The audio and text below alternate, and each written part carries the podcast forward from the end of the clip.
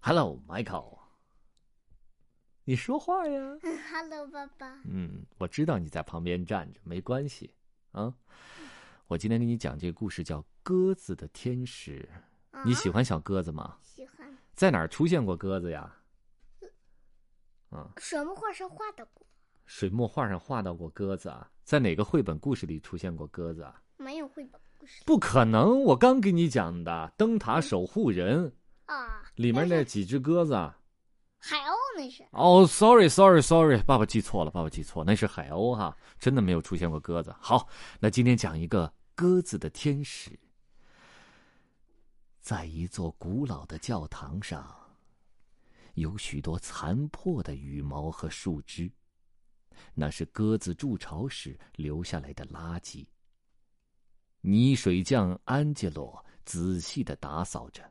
并检查每一个角落和缝隙是不是有裂痕。在他重新粉刷教堂之前，这些地方都需要修补一番。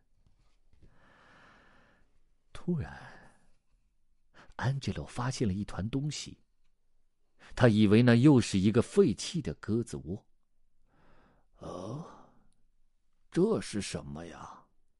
他靠近一点，仔细看。原来那是一只瘦瘦小小、呼吸微弱的小鸽子。哦，我说你在这儿做什么呀？安杰罗用扫帚轻轻的碰了一下它。起来吧，小家伙，这儿可不是你待的地方，我要打扫了。可是小鸽子动也不动。安吉洛只好避开他，把周围清理干净。下班了，安吉洛把奄奄一息的小鸽子放进帽子里，打算在回家的路上找个地方放下来。可是，他一直走到了家门口了，手上还捧着那只小鸽子。哎，好吧，就让你住一个晚上。安吉洛先生嘟嘟囔囔的说：“不过，啊，不过你要睡在阳台上啊。”但是，当安吉洛发现隔壁的屋顶上有一只肥猫正舔着他锐利的爪子，他于是又把小鸽子带回了屋里。啊，我的妈呀！我可只会修理墙壁，我可不会医治鸽子呀。他一边为小鸽子做小床，一边抱怨着。虽然安吉洛的工作并不欢迎麻烦的鸽子，但是这段日子里，只要一有空，他就细心的照顾它。你看他在给小鸽子干嘛？绑绷带。对，给他的头上缠绷带，对吗？他受伤了。他受伤了，很棒。当小鸽子恢复的差不多时，安吉洛还带他一起去工作了。每逢阳光灿烂的周末，安吉洛便会开车带着小鸽子去郊外，让小鸽子在古老的废墟和高大的松树间好好的休养。到了晚上，安吉洛还会给小鸽子戴上耳机，给它放自己喜欢的音乐让它听。就这样，在安吉洛细心的照顾下，不久。小鸽子完全康复了。有一天，吃过早饭后，安吉洛去教堂工作，小鸽子飞过屋顶，消失在了空中。安吉洛很喜欢自己的工作，他每天用搅拌好的灰泥和几样简单的工具，将破旧的墙壁粉刷的光滑平整，将饱受风霜侵蚀的雕像修补的完整无瑕。这份工作，安吉洛他做了一辈子。而小鸽子呢，他才刚开始自己的表演工作，他在一个很受欢迎的广场上演出呢。小鸽子常常飞到安吉洛的附近，默默的看着安吉洛工作。几个月后，小鸽子发现安吉洛的动作有些缓慢。需要更长的时间搅拌灰泥，他休息的时间也增加了。这天下午，小鸽子飞到了安杰洛的面前，满脸忧愁的安杰洛看起来疲惫极了，他已经认不出来停在面前的小鸽子了。咕咕，咕咕，小鸽子叫了两声。呃，啊，哈 哈哎！小鸽子，是你吗？啊，我猜你想要讨回你的鸽子窝，对吗？咕咕，咕咕，小鸽子又叫了两声。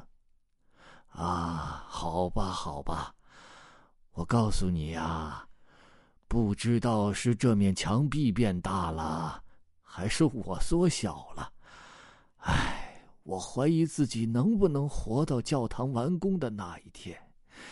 唉。嗯，安吉洛摇了摇头，拿起他的刷子继续修补雕像的脚趾头。而整个下午，小鸽子都在陪伴着他，发出“咕咕咕咕”的声音为他打气。安吉洛也在小鸽子的周围继续工作着。就这样，第二天、第三天、第四天。接下来的每一天，小鸽子都会出现在安杰洛的身边。天气热了，小鸽子就用自己的翅膀为安杰洛扇风；当安杰洛疲倦的时候，小鸽子就叼起他的手帕，到附近的喷泉浸泡一下清凉的泉水，再叼回来给安杰洛。安杰洛有时会停下自己手中的工作，向小鸽子解说自己的这份手艺活儿。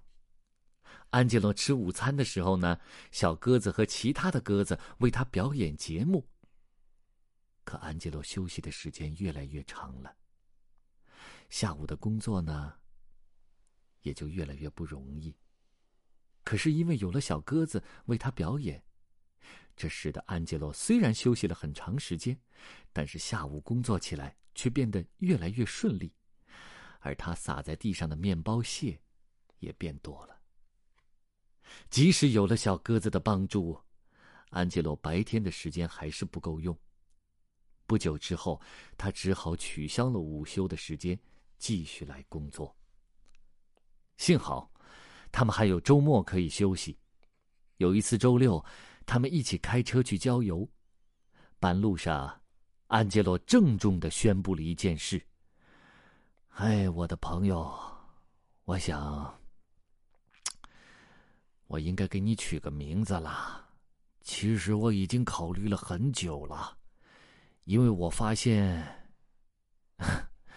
我自己认识你的时候是星期三，我就叫你星期三怎么样？星七三，安吉洛缓慢而又骄傲的念了一遍。小鸽子对他的提议没有反应。呃，好吧，那换成西菲亚怎么样？当天晚上，西菲亚高兴的啄着通心粉，听着安吉洛发表他这辈子最长的演讲。安吉洛谈他的理想、他的工作，还有他希望修复教堂，完成一生最高的成就。他很开心，很快乐。而后，过了一周又一周，过了一个月又一个月，这对好伙伴肩并肩辛苦的工作着。夏日的炎热已经被秋天的凉风吹散，冰冷的冬天也接着来了。有时候天气太冷，灰泥都冻上了，根本无法搅拌。经过两年多的艰苦工作，眼看着就要完工了。另一个冬天来了，安杰洛的动作已经非常迟钝。为了赶在寒冷的冬天之前把工作完成，他们连最喜欢的周末郊游都放弃了。就这样，在十一月一个温暖的午后，安杰洛终于将最后的灰泥涂在了天使的雕像上。他用小铲子笃定的一抹，修复教堂的工作终于完成了。可西菲亚却没有想到，安杰洛从此更加闷闷不乐了。晚饭的时候，西菲亚想尽办法逗他开心，但是，不管小鸽子如何卖力，安杰洛只是盯着眼前的面条发呆。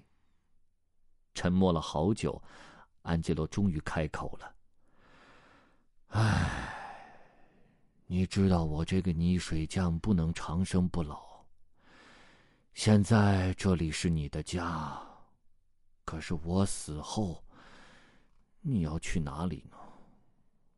我该如何保障你的安全呢？”安杰洛继续盯着眼前的面条。突然。他又开口了：“哦天哪，我可真笨！”说着，他抓起帽子、外套和手电筒往外走。媳妇呀，你在这儿等我。等安吉洛回来的时候，天已经亮了。精疲力尽的样子使他显得更苍老了。但是当他们在沙发上坐下来时，西菲亚看到安吉洛几个月来第一次露出了笑容。当天下午，工人们开始拆除教堂外面的脚手架了。脚手架全部拆除后，安吉洛却没有参加庆祝典礼。大家有预感，情况不太妙。他们发现安吉洛躺在床上，身边散落着几根羽毛和树枝。就这样，安吉洛被人们抬进教堂的那一天。原来的老教堂已经改头换面，每一个角落都焕然一新。不过，只有一个地方是真正全新的。在教堂的顶端，两个天使雕像的中间，有一个完美的鸽子窝。看到了吗？为了确保它永远也不会清除掉，安杰洛用灰泥把它固定住。这，就是西菲亚的新家。从这里，西菲亚的目光可以越过城市的屋顶，眺望郊区那些古老的废墟和苍劲的松树。很多年以后，教堂又需要重新修整了。两个年轻的泥水匠发现了安吉洛做的鸽子窝，依然完美如新，里面散落着一些羽毛。仔细看一看，中间是一顶旧帽子。我想，那一定是安杰洛留给西菲亚的，对吗，迈克？两个年轻的泥水匠什么也没动，他们悄悄的离开了。The end. 好听吗？嗯，好听。安吉洛去哪儿了？也去世了。也去世了，你难过吗？嗯。但是他把西菲亚照顾的很好，对吗？嗯。所以，他们都会在心里彼此的怎么样？啊。想念着对方，对吗？嗯。我们讲到这里可以吗？好，我们下一个故事，拜。